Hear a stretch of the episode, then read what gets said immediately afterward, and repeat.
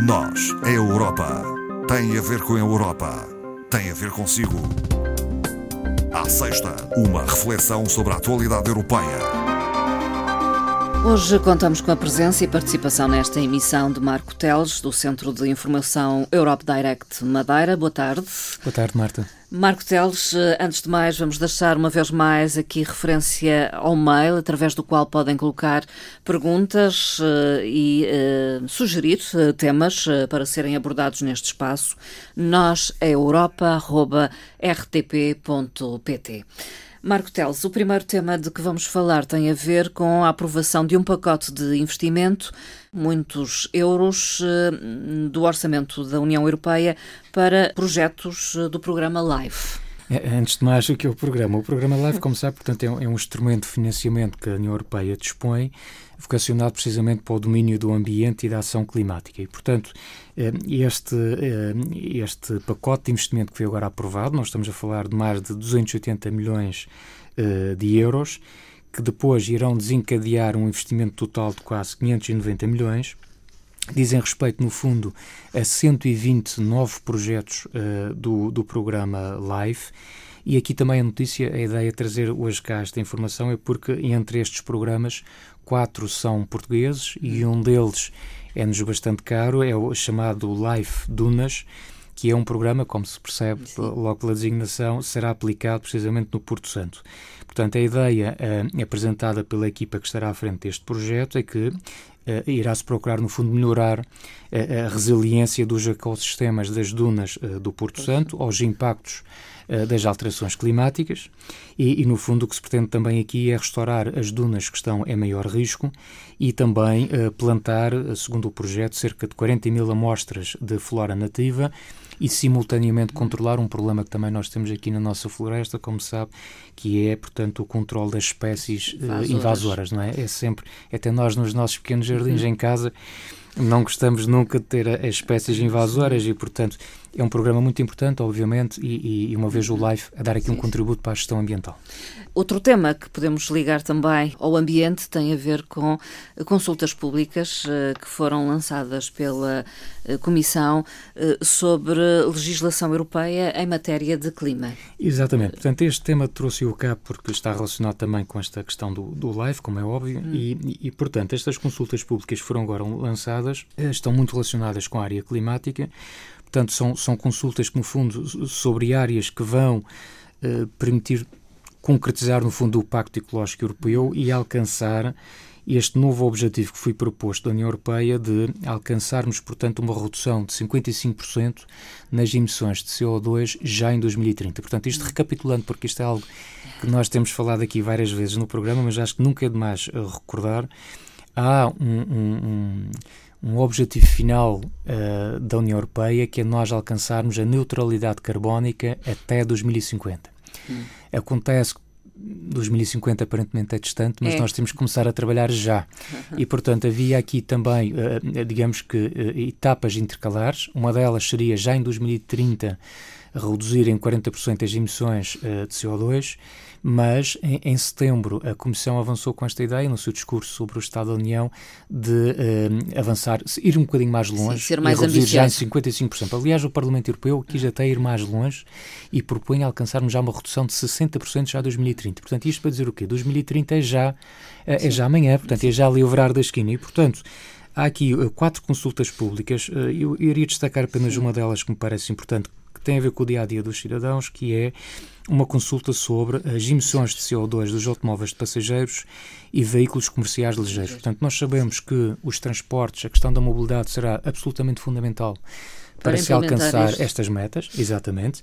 E, portanto, a sugestão que estava aqui a dizer é, é um bocadinho como já, já disse aqui noutras situações, nós devemos, queremos e devemos ser cada vez mais participativos no próprio projeto de construção da União Europeia e isso não passa apenas por participar nas eleições europeias de 5 em 5 anos. Portanto, há muitas formas de nós participarmos. E esta é uma delas. Uma delas até é mandar um mail para o, para o programa Nós Europa com, com, com participações, mas, mas esta é uma delas, é participar nestas consultas públicas, porque repare, A própria Comissão quer implementar a legislação nova até julho de 2021, mas também tem dúvidas do caminho a seguir. Portanto, nós podemos fazer a legislação mais, mais restritiva em relação às emissões de CO2 dos automóveis uh, novos, eventualmente irão ser produzidos, mas também pode-se apostar uh, em dar incentivos, por exemplo, para a solução que é a eletrificação, portanto, para os automóveis elétricos. E, portanto, este, uh, no fundo, é uma espécie de inquérito que se preenche em 3, 5 minutos, no máximo, coloca estas questões e, e, no fundo, nós, ao participarmos nesta consulta pública, estamos a dar também a, a nossa orientação para a Comissão Europeia para seguir, no fundo, para o caminho a seguir e que corresponda aos desejos, no fundo, da, da própria população. Vamos então participar uh, Eu penso que sim. acedendo. Uh, Basta procurar no Google, talvez seja mais fácil sim. pôr consultas públicas da União Europeia. E vão aparecer ou, ou, as consultas. Pronto, não fazendo publicidade, mas eh, obviamente procurando também no Europe Direct Madeira, nós temos sempre essa informação. Também recentemente foi aprovada a ajuda europeia para dar resposta a algumas eh, crises. Uh, algumas uh, situações de catástrofe em alguns países Exatamente. da União Europeia. Nós estamos a falar, portanto, de, de, um, de uma aprovação nesta semana, na segunda-feira, por parte dos membros da Comissão dos Orçamentos, assim se chama, que aprovaram um pacote de 823 milhões de euros uh, em ajuda europeia para dar resposta aqui a várias situações, uhum. desde logo ao terremoto uh, relativamente recente da Croácia, às cheias na Polónia e à questão da crise pandémica. Isto ao abrigo de quê? Através do chamado Fundo de Solidariedade da União Europeia e apenas para fazer aqui um, um, um, um ponto da situação, este Fundo de Solidariedade estava inicialmente feito, aliás, a Madeira já beneficiou na questão dos incêndios, para as situações de uh, desastres naturais, por Sim. exemplo, terremotos, cheias, incêndios, portanto, hum. situações ligadas a, a, muito à questão da natureza. O que aconteceu é que, eh, atendendo esta situação da pandemia, o combate também, no fundo, à situação pandémica pode ser contemplado neste Fundo de Solidariedade. E foi solicitado por muitos E foi solicitado. Neste caso, o que é que aconteceu? No total foram 19 Estados-membros e 3 países candidatos, portanto, Albânia, Montenegro e Sérvia que solicitaram, portanto, ao abrigo deste Fundo de Solidariedade, assistência para combater os efeitos da crise pandémica, sendo que destes 19, 7 fizeram uma requisição de pagamentos antecipados. Entre eles está Portugal e, portanto, ao abrigo desse pedido, eh, nós iremos receber eh, eh, a curto prazo cerca de 37 milhões de euros que irão complementar todas as outras ferramentas que estão agora ao, ao dispor no combate à crise pandémica. Vamos falar de cinema europeu.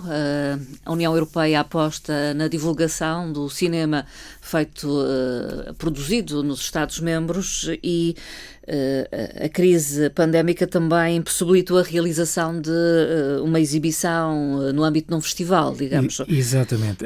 Aliás, porque está, obviamente, esta situação decorre da crise pandémica e, e, obviamente, que o setor da cultura tem sido um setor, infelizmente, Sim. muito afetado por esta situação. O que se passa é que esta mostra de cinema europeu iria agora em 2020 para a sua segunda edição teria lugar no Porto, eh, em maio. Uh, foi a situação que tivemos a primeira vaga e, Sim. portanto, o projeto foi cancelado.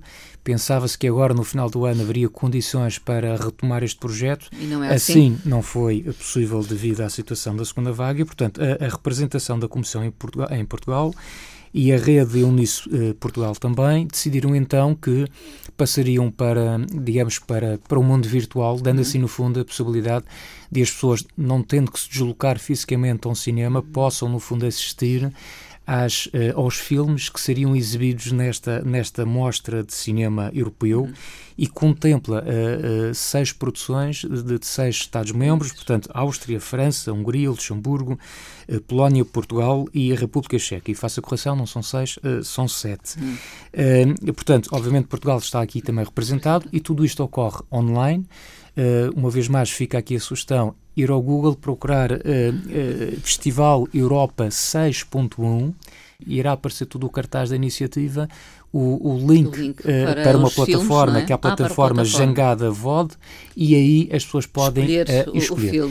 O, o, fim de semana está aí, porque não uh, assistir a cinema europeu em casa, no conforto do lar uh, e participar também. Uh, online serão também os debates sobre a Europa 2021 que arrancaram já. Arrancou precisamente ontem. Uhum. Ontem foi sobre o tema Europa Social, a bússola da recuperação económica. Foram convidados o Comissário Europeu do Emprego e dos Direitos Sociais, o Sr. Nicolas Schmidt, e também Ana Mendes Godinho, a Ministra do Trabalho, Solidariedade e Segurança Social, e, portanto, a iniciativa de ontem enquadra-se num conjunto de debates que são quatro ao todo. O próximo terá lugar já na próxima segunda-feira, dia 23. Haverá um, outro ainda no dia 30 e depois de 9 de dezembro. E que tem a ver com o quê? Tem a ver com esta. Uh, uh, com esta situação que vamos ter e que se calhar muita gente até ainda não se apercebeu, não tem passado de alguma forma despercebido, mas Portugal, em janeiro, assume a presidência do Conselho da União Europeia. Uhum. Portanto, nós vamos uh, suceder, no fundo, a Alemanha, que é, é, é, o Estado-membro que tem a gestão agora da presidência do uhum. Conselho uhum. da União Europeia, e nós, em janeiro, até junho, nos próximos seis meses, vamos ter, portanto, essa responsabilidade. E, e portanto, é, é a vontade de envolver uma vez mais o cidadão e é, no nestes fundo, debates. E é a vontade de envolver os cidadãos e alertar, no fundo, para temas que serão fundamentais uh, na, na presidência. presidência. portuguesa nesses seis meses. E, e repare, não é à toa que estes temas surgem. Portanto, o primeiro, como disse, foi a Europa Social já na passada quinta-feira. O de segunda-feira é muito atual e, e, será um tema para o futuro, que é a Europa Verde, a neutralidade climática em 2050. Há aqui um terceiro, um terceiro tema que acho muito inteligente, até pelas, pela questão uhum. histórica, que é Europa Global, a força da nossa parceria União Europeia-África. Portanto, este debate irá ter lugar no dia 30 de novembro às 14. E, por último, a Europa Digital, porque, como sabe, é também uma, é uma prioridade, é uma das apostas da transição digital. Portanto, apostar Europeia. na década da educação digital. Portanto, isto uhum. será fundamental. Há, há, há várias coisas que são prioritárias agora nesta década, eh, que é a questão a, a transição energética, a, a, transição ecológica e a transição digital. Uhum. Portanto, são uh, áreas fundamentais para a década que, que vamos ter aí pela frente. É com alguma ansiedade que aguardamos pela chegada da vacina, não é?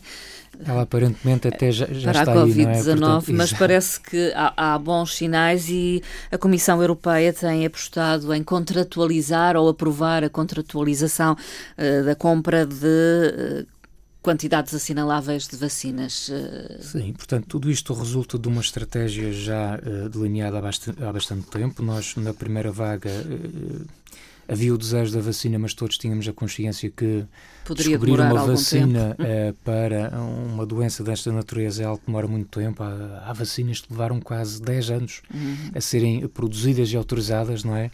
E, portanto, há aqui uma, uma luz muito significativa ao fundo do túnel e a verdade é que uh, a Comissão Europeia já uh, aprovou, no, no fundo, cinco contratos com empresas farmacêuticas. A última foi com a farmacêutica europeia Coravac,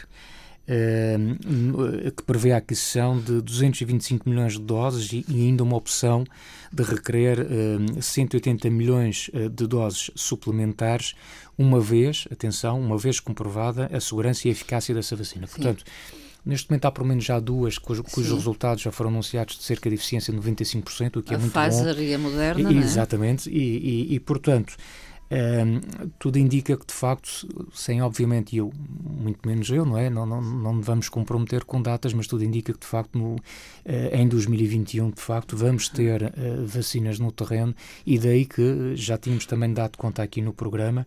Houve até já em outubro, tem havido. Um, reuniões uh, coordenadas pela Comissão Europeia, que será absolutamente fundamental neste aspecto, que é uh, definir estratégias nacionais de vacinação. Portanto, uh, que a vacina está aí para chegar, não há dúvidas que a Comissão fez bem em chegar-se à frente foi a forma de, uh, no fundo, repara, cada Estado-membro não teria a capacidade por si só, se calhar, de adquirir Sim. estas vacinas, ou teria que as fazer a um preço muito mais caro, e, portanto, o que a Comissão faz é, no fundo, adquirir as vacinas em bloco, bloco. e a preços, no fundo, muito mais, muito mais competitivos e também, desta forma, ajudando os próprios laboratórios a acelerar todo o processo de, de uhum. investigação e descoberta da vacina. E, portanto, será fundamental que hajam estratégias de vacinação adequadas, desde logo porque não é de um momento para o outro que, que se vacinam 8 ou 9 milhões exatamente, de, de, pessoas de um momento para o outro. Há de haver prioridades, escalões, sendo certo que ainda há muitas dúvidas, não se sabe se uma vacina é suficiente, se implicará um reforço ou não, quanto tempo terá validade. Portanto, há muitas, muitas perguntas ainda sobre as quais, para as quais nós não temos ainda uh, resposta, mas uh, a coordenação da Comissão em relação a essas estratégias de vacinação será absolutamente necessário Sendo certo, uh, Marta, que me permita que, que relembre aqui esta questão, temos que estar preparados que uh, paralelamente à apresentação dessas vacinas, vamos ter uh, quase que em simultâneo a decorrer campanhas de desinformação ah, absolutamente incríveis sobre esta matéria. Portanto, já se ouve falar. E que já se ouve. Eu compreendo que seja, são perfeitamente legítimas as dúvidas que as pessoas possam ter, eu também as tenho, mas quando chegar à altura há que realmente eh, eh, há aqui uma palavra eh, da União Europeia, da Comissão Europeia, que obviamente, e existem agências, nomeadamente a Agência Europeia do Medicamento, Sim, do medicamento. As, as, vacinas não virão cá para fora se, não, se não comprovadamente se não forem seguras. E, portanto, há que ter também aqui a confiança e encontrarmos no, no, neste meio termo, no fundo, haver aqui alguma gestão e, e algum bom uhum. senso, não é? Uh, a semana passada uh, anunciamos com algum agrado que tinha sido aprovado o quadro financeiro plurianual 21-27 e o Fundo de Recuperação. A verdade é que dois países bloquearam a sua concretização e falamos da Hungria e da Polónia. Realmente nós estamos todos ansiosos para se desbloquear o quadro financeiro plurianual que é já para 2021. Uh, e temos depois todo o plano de recuperação. Estamos a falar no todo de 1.800 mil milhões de euros, portanto, um valor do qual não há memória na história da União Europeia e de que todos os Estados-membros precisam e, portanto, irão beneficiar. Este pacote tinha sido aprovado.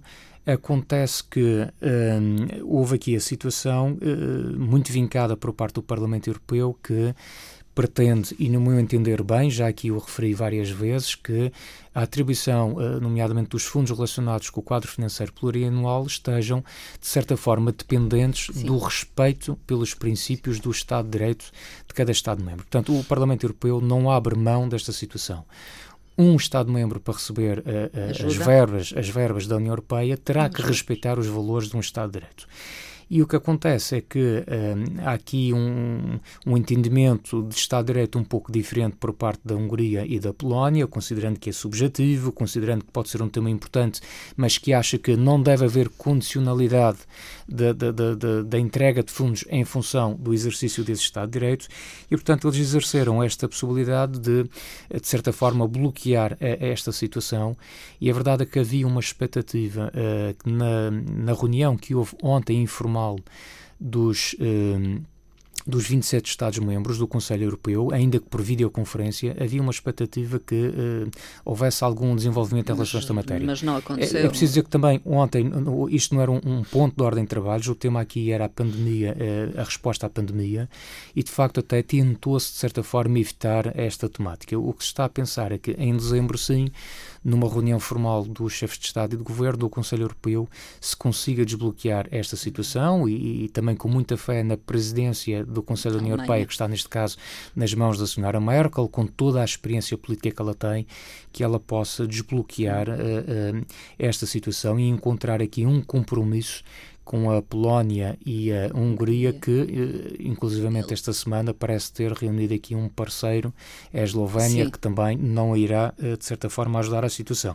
Mas eu creio que estamos todos, como a Marta referia bem, estamos todos aqui no mesmo barco, todos necessitamos destes fundos europeus o mais rapidamente possível e, portanto, uh, estou com esperança que efetivamente na próxima reunião esta situação esteja desbloqueada. Finalmente, uma antevisão daquilo que vai acontecer na sessão plenária de 23 a 26 de novembro do pois, Parlamento aqui esta, Europeu. esta antevisão apenas para dizer que a sessão plenária tem já uma, uma ordem de trabalhos entre o dia 20, 23 e 26 do Parlamento Europeu e há aqui um tema que vai ser debatido logo na segunda-feira, dia 23, que são, portanto, as formas de combater o problema do sem-abrigo uh, na Europa.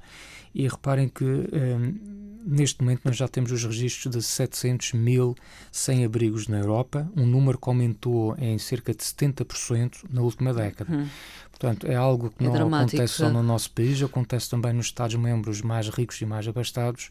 E, portanto, eu achei, trouxe apenas cá uhum. esta temática porque achei que era realmente um tema que me parece bastante interessante e que merece, obviamente, a atenção de todos e dos Estados-membros, no sentido de se conseguir encontrar, não sei bem como, mas conseguir encontrar aqui uma resposta para esta situação. Marco Teles, ficamos por aqui.